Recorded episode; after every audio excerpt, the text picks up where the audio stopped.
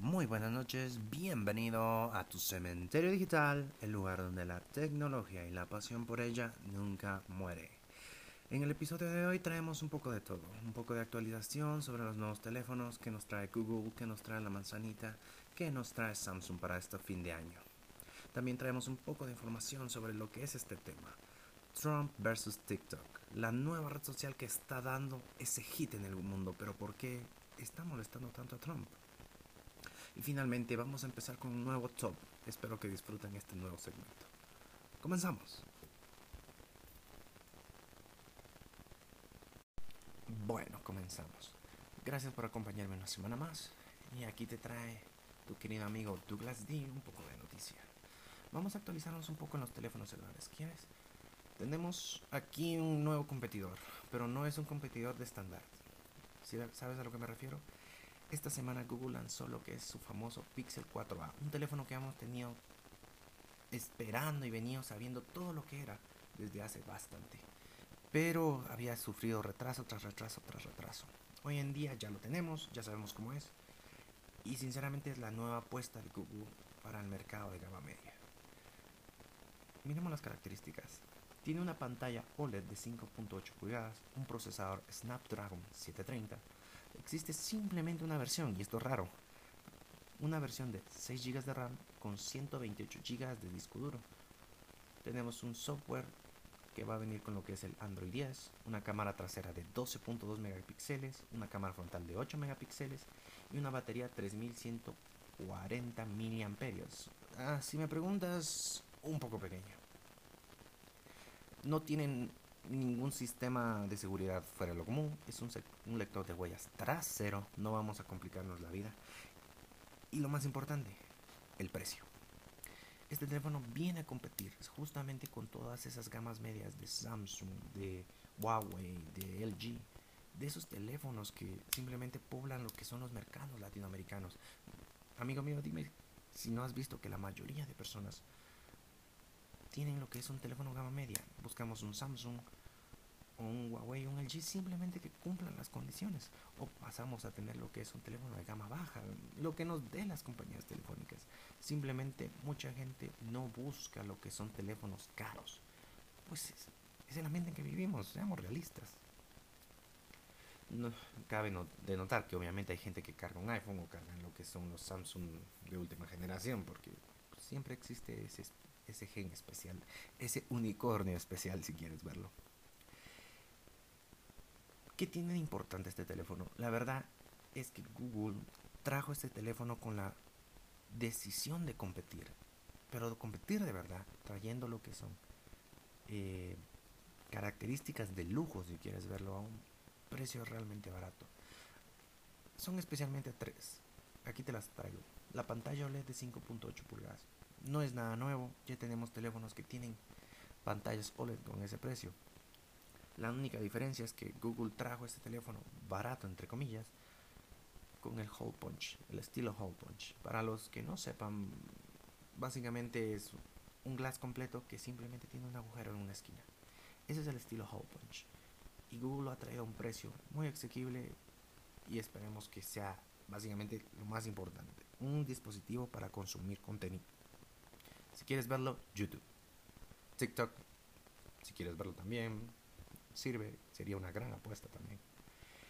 La segunda opción o la segunda cosa más importante que me parece es el procesador. Es un Snapdragon 730. Cierto, no es un procesador de gama alta, pero es un procesador que va a cubrir más las necesidades que otra cosa de todos nosotros. Seamos realistas, los procesadores están llegando a un punto donde básicamente tenemos un computador más lento que nuestro bendito celular. Estos dispositivos que viven en nuestros bolsillos simplemente son más poderosos, pero la única diferencia con nuestra computadora es que en nuestra computadora tiene un ventilador y puede aguantar procesos más pesados que lo que es nuestro teléfono. La verdad no, no podemos pelear ahí. Tenían que hacer cortes en algún lado y siento que es un corte sencillamente bueno y decente. No es el mejor procesador, pero es más que suficiente para las actividades que tenemos. Y por último, la cámara.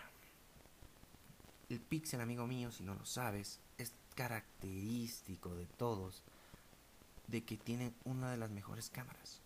Google ha logrado manejar el software de una manera que, a pesar de no tener una alta resolución, un sensor de, de 120 megapíxeles o de 48, 36, creo que has escuchado esto en varios teléfonos, tienen una, una gran resolución, una gran capacidad de captar luz a pesar de la poca que haya. Para los fotógrafos me van a entender que cuando no hay mucha luz en una sala, peleas con el sensor para obtener una buena foto.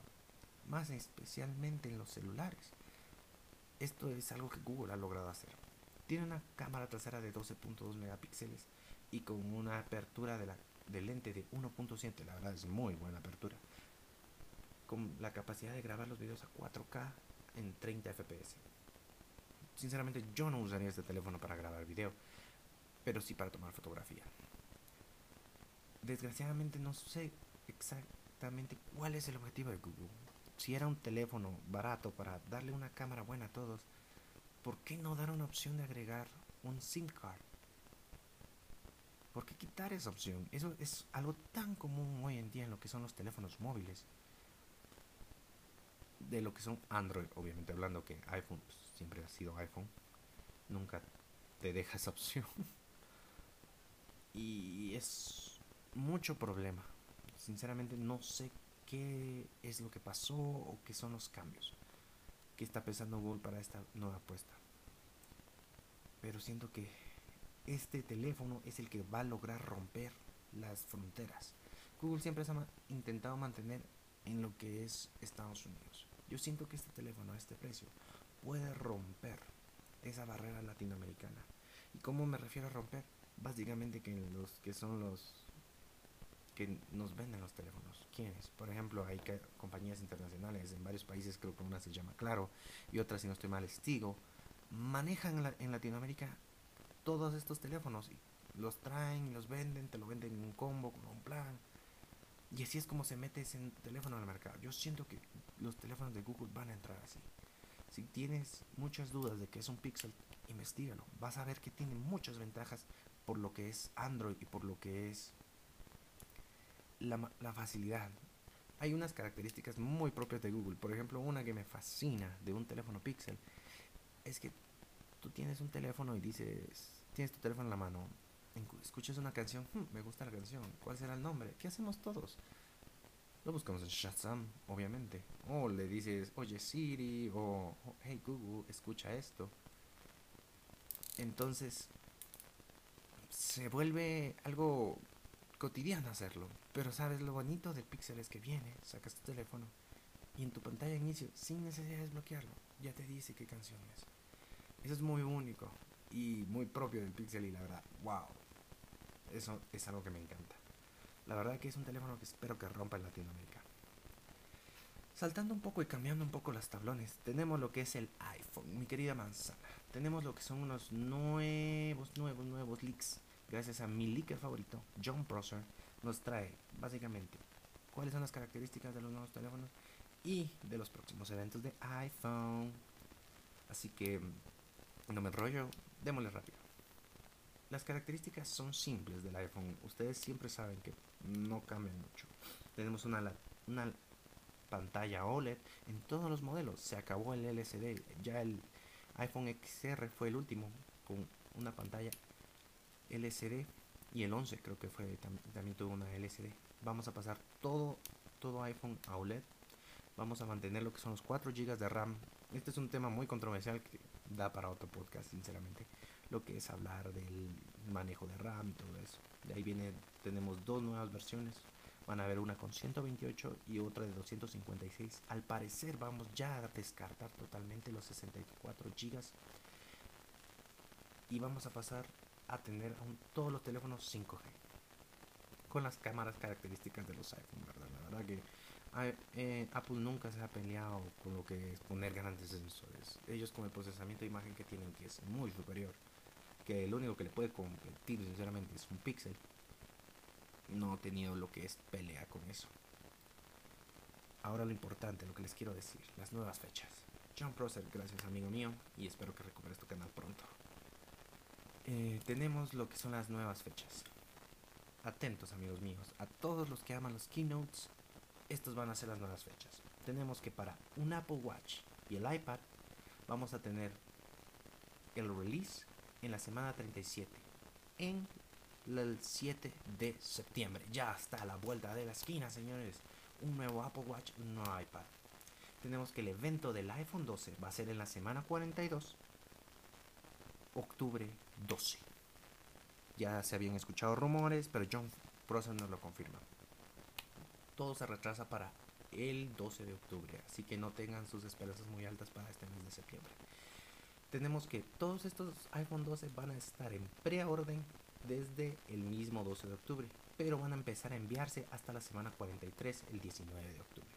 Mientras que el iPhone 12 Pro va la preorden y lo que es los envíos van a ser hasta noviembre.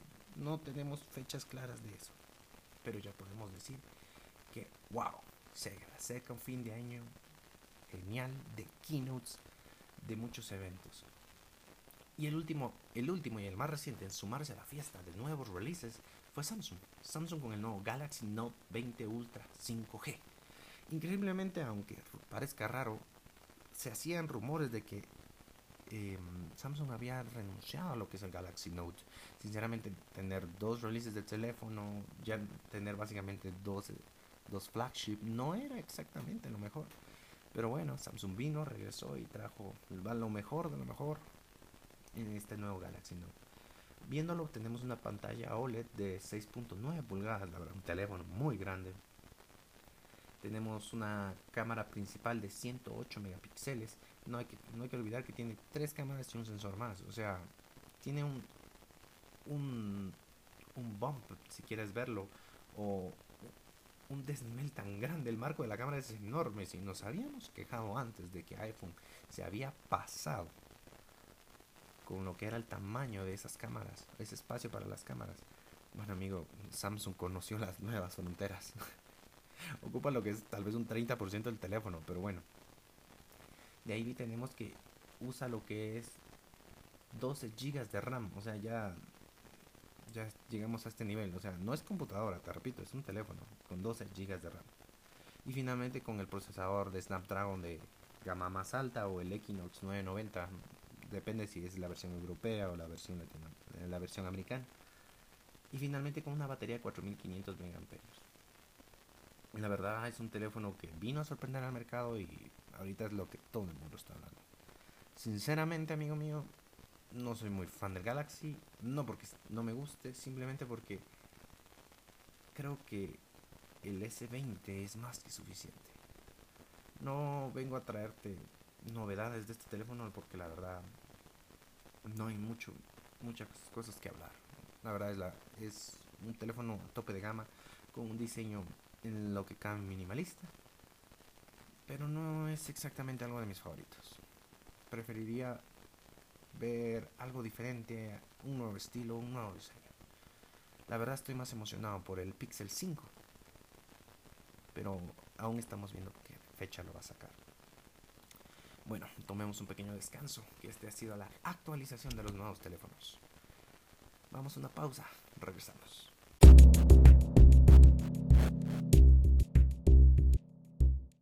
Bueno, regresamos. Regresamos con el pequeño dilema de la noche. Estas últimas semanas hemos tenido acción en el dilema TikTok versus Trump. Para quienes no saben qué es TikTok, un resumen fácil, es la nueva red social, el nuevo trend de la nueva generación.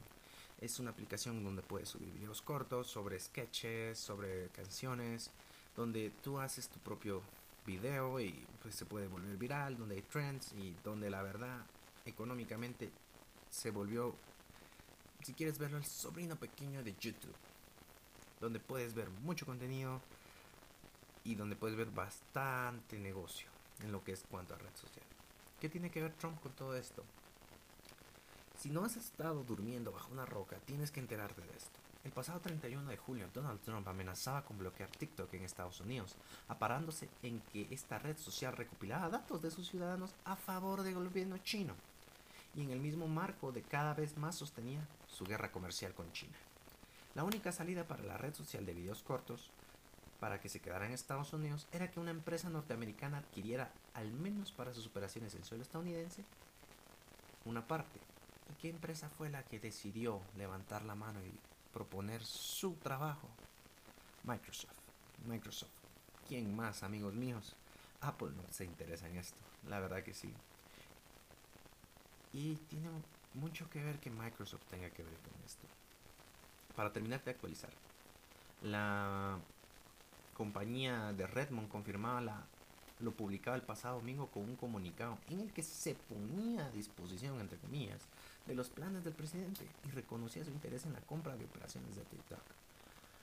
Según este mismo comunicado, habría discutido la adquisición Satya Danela, el CEO de Microsoft, directamente con Donald Trump. Al día siguiente de esta publicación, el propio presidente de Estados Unidos afirmaba que daba hasta el 15 de septiembre, dando él solito un ultimátum a TikTok para que encontrara una salida a este problema.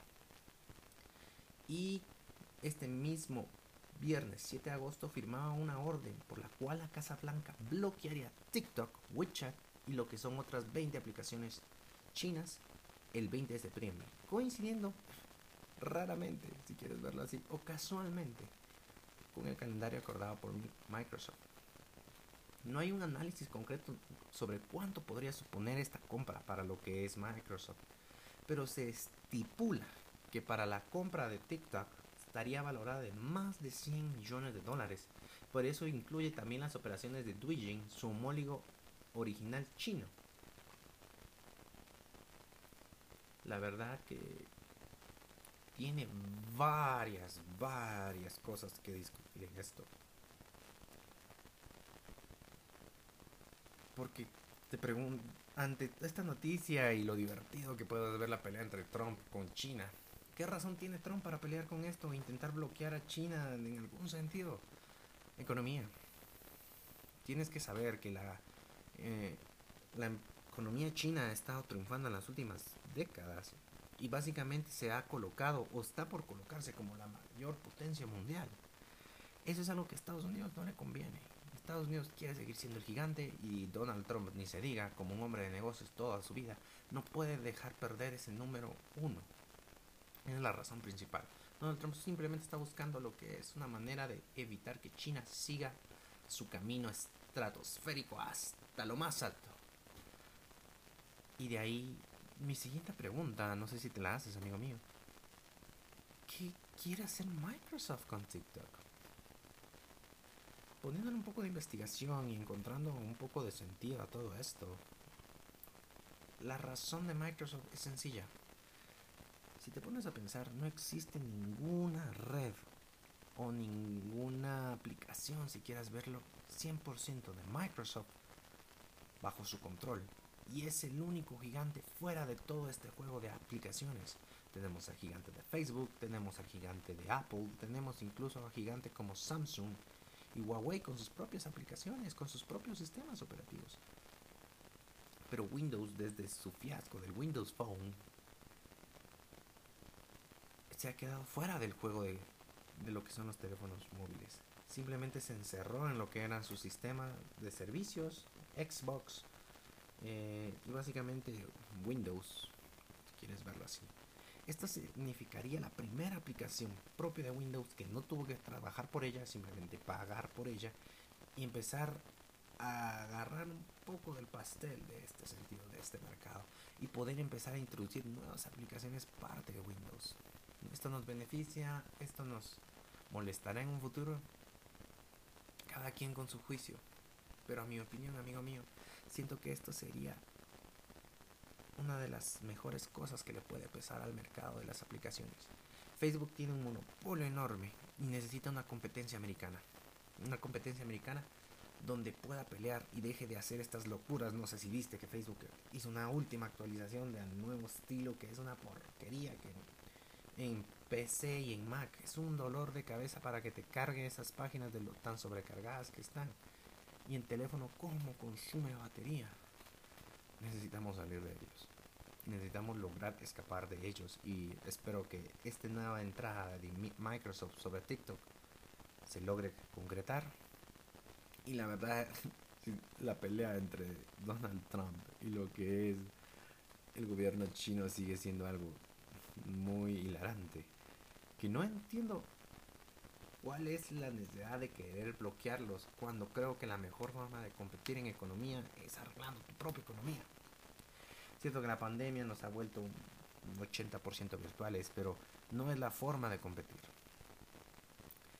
No sé en qué va a resultar todo esto, pero al menos gracias a Trump ya tenemos una fecha límite. El 20 de septiembre vamos a ver qué va a ser el nuevo cambio. Y hay que tener en cuenta que también el bloqueo de TikTok a nivel de, Estados Unidos hace que todo este mercado TikTokers, toda la que se maneja, toda esta economía nueva que se está formando desde esta aplicación, caiga y se desplome enormemente y se encierra otra vez en Europa y Asia. El mercado estadounidense es muy grande y yo estoy seguro que TikTok no está dispuesto a perder esto. Veremos qué pasa, pero eh, puede que la situación dé un golpe muy grande. Bueno, sinceramente pasamos al último episodio, al último bloque, señores. Y este bloque lo quiero introducir de una manera muy especial. Me voy a tomar un poco de la segunda sección para explicar lo que quiero hacer. Esta es una pequeña miniserie que espero poder hacerla y espero que a ustedes les guste. ¿Cuál es el objetivo? Es muy simple. Cierto que estamos muy encerrados en lo que es la tecnología en cuanto a teléfonos, computadores, tablets, eh, audífonos con noise cancellation, muchas cosas que son de diario uso. Pero la tecnología no se encierra a eso, señores.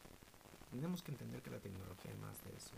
Y en los últimos 20 años hemos tenido cambios enormes en la tecnología.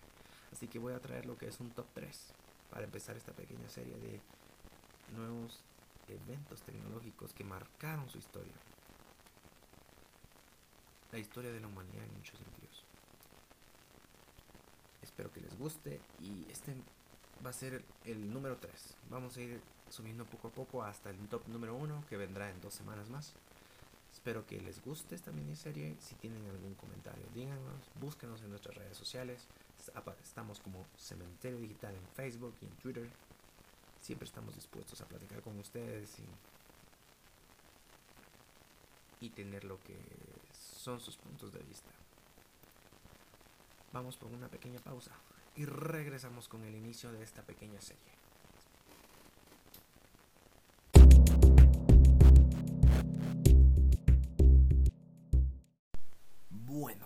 Regresamos. Como les había dicho, tengo algo especial para esto, para cerrar un poco lo que es eh, el episodio de hoy. Vamos a hablar un poco de un tema especial. He querido traer un poco de temas eh, un poco diferentes, un poco de lo que hablamos de temas importantes en ciencia y en tecnología, algo útil para lo que la humanidad, para todos nosotros. Quiero hablarles un poco sobre la impresión 3D. Este es el top 3. ¿Qué es la impresión 3D? Pues muchos ya lo sabrán, pero esta es especial. ¿Por qué? Porque es en metal. Quiero hacer énfasis en esto.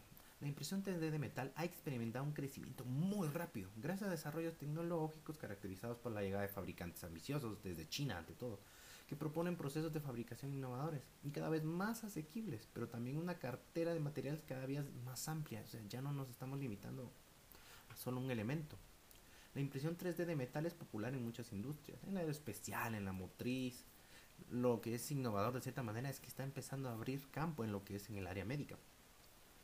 Eh, puesto que se predice crear piezas metálicas complejas, pero con un precio relativamente bajo. En lo que cabe, estamos hablando de lo que son equipos muy buenos, hechos ah, en planos específicamente para la actividad necesaria, y estamos facilitando y bajando los precios de creación de equipo que es una de las limitaciones más grandes para lo que es la experimentación y lo que es la prueba de nuevos equipos. En el campo médico esto es enorme. Yo creo que ustedes tienen que entender perfectamente lo que son las prótesis y lo que, lo que es la variabilidad. No todo paciente o no toda persona necesita el exacto mismo tipo de prótesis, el mismo diseño, la misma forma. Esto es algo que viene a revolucionar el campo médico. ¿Y por qué me enfoco en este campo? Porque este es el campo que yo miro que tiene más futuro porque es un campo totalmente inexplorado. Muchos de los equipos eh, hechos por ingenieros médicos eh, son prótesis de cierta manera generalizadas porque se basan mucho en lo que existe en el mercado. Pero esto viene a revolucionar porque puede romper esa barrera de ser eh, generalizado y volverlo así como que más propio, más, más custom si quieren verlo. Y esto lo que trae es mayor confort para cualquier tipo de prótesis, para paciente en sí, porque no todos tenemos el mismo corte, no todos tenemos el mismo muñón, no todos cambiamos de esa forma de pensar. Todos los pacientes son diferentes y esto lo hace más asequible. Entiéndaseme bien, no significa que sea gratis, pero viene a abaratar mucho el proceso y al menos de cierta manera volverlo un poco más fácil el acceso, o aunque sea pagos, a equipos públicos. Gracias a diferentes impresoras 3D de metal que se comercializan hoy en día, las oportunidades son más numerosas. Entre lo que es recubrimiento de polvo, la disposición del metal y los sistemas híbridos, los profesionales tienen muchas opciones. descubre que hay más guías, hay más formas de ver este elemento. La verdad que es algo muy importante, es uno de los avances más grandes en la tecnología en lo que es el siglo. En, bueno, en el siglo no podemos decirlo yo diría más de la década, porque es lo que me quiero enfocar. De este 2010 a este 2020, que está terminando de una forma un poco estrepitosa, rara, diferente, que, es, que es hasta divertida la forma en que lo miran, un poco hilarante, porque pues nos ha hecho ver y pensar que la situación no es tan fácil y nos hace valorar muchas cosas. Por lo mismo, me hizo verme y darme cuenta de este campo, que es una suerte tenerlo un avance muy grande que la verdad no se habla tanto. La verdad que no se le da la importancia que, que en verdad se que se en verdad merece. Hablando un poquito de historia, la impresión 3D empezó normalmente en la industria dental y ha cambiado las reglas poco a poco. Tenemos gracias al científico Andrew Wood ya que antes de esta tecnología se convirtiera en noticia, se llevaba ya usando por 10 años en esta industria para hacer cosas que no podrían realizarse de otro modo. Tenemos que la impresión 3D aumenta la calidad de la pieza y acelera su producción, puesto que ya no tenemos que pagarle a una empresa grande que haga un molde y que haga y lo funda en metal, sino simplemente el mismo metal se funde para crear una pieza única. Esta tecnología permite tanto obtener un alineador dental transparente impreso en 3D para el uso diario como implantes, fundas dentales, puentes, una gran variedad de aplicaciones en el campo dental. La verdad que podemos decir de cierta manera que ellos fueron los pioneros, pero básicamente por la facilidad en, de lo que es la boca, en el sentido de que no es muy grande. No necesitas gran cantidad de metal y de cierta manera es barato. Entiéndase barato, entre comillas. La verdad que vino a resolver muchos de esos problemas. La verdad, y viene a dar como que de cierta manera un nuevo campo a la medicina a lo que es la ingeniería CAD. El estudio en CAD, para lo que es el CAD, es el programa que se utiliza. Y esta ingeniería tendría que ser muy referida a salud para, para actualizar a los ingenieros médicos. La verdad que abre un campo nuevo, da más oportunidades y en verdad facilita la vida humana. Es algo que en verdad nos facilita el vivir, el ser capaces y el volvernos más inclusivos en todo sentido. Este año en, en Estados Unidos se sometió a una cirugía radical. Esta es especial. ¿Por qué?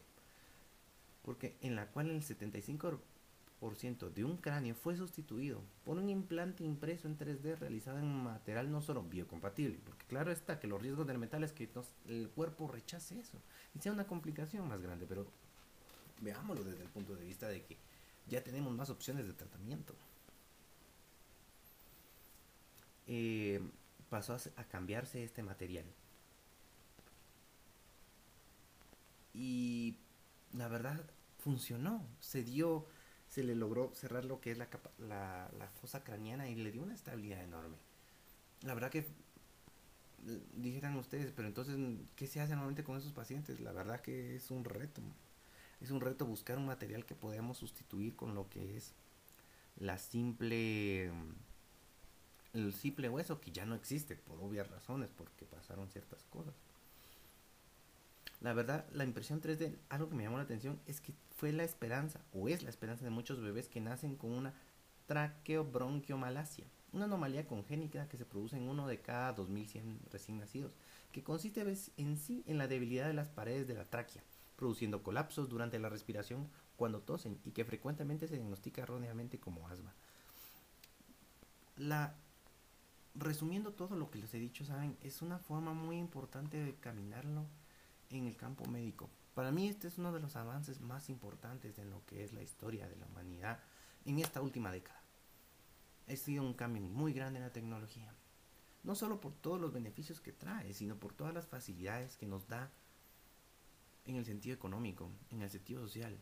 Nosotros como países latinoamericanos, creo que es una realidad de todos nosotros, hermanos, que en verdad tenemos una gran deficiencia en lo que es en los sectores de salud. Esta pandemia vino a mostrar mucho eso.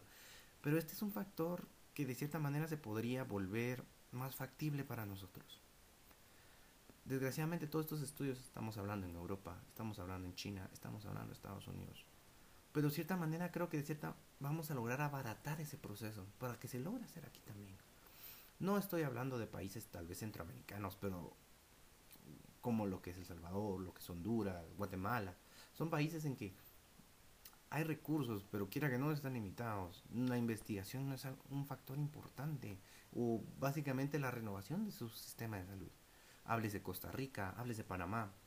No puedo hablar mucho por ellos, pero he de decir que en lo que al menos se sabe en las noticias mundiales, ellos han logrado implementar un mejor sistema de salud que el nuestro. Que la, la realidad en países como Ecuador, Colombia, entonces yo creo que tenemos que buscar la manera siempre de, invertir un poco en lo que es investigación. Para ya cerrar este tema, como se les decía, voy a seguirles trayendo esta sección porque me encanta traerles algo nuevo. Espero sus comentarios, espero escuchar siempre de ustedes, ojalá les guste. Siempre búsquenos en nuestras redes sociales como Cementerio Digital. Será un placer siempre hablar con ustedes, estamos abiertos a sugerencias. Perdonen el atraso de este episodio, pero he tenido muchos problemas laborales. Pero ya estamos de vuelta, ya estamos con todo. Vamos a traer otro episodio ya en unos días más, espero yo, primero Dios. Y como siempre es un gusto tenerlos aquí. Entonces me despido. Yo soy Douglas D. Este fue tu cementerio digital. Muy buenas noches.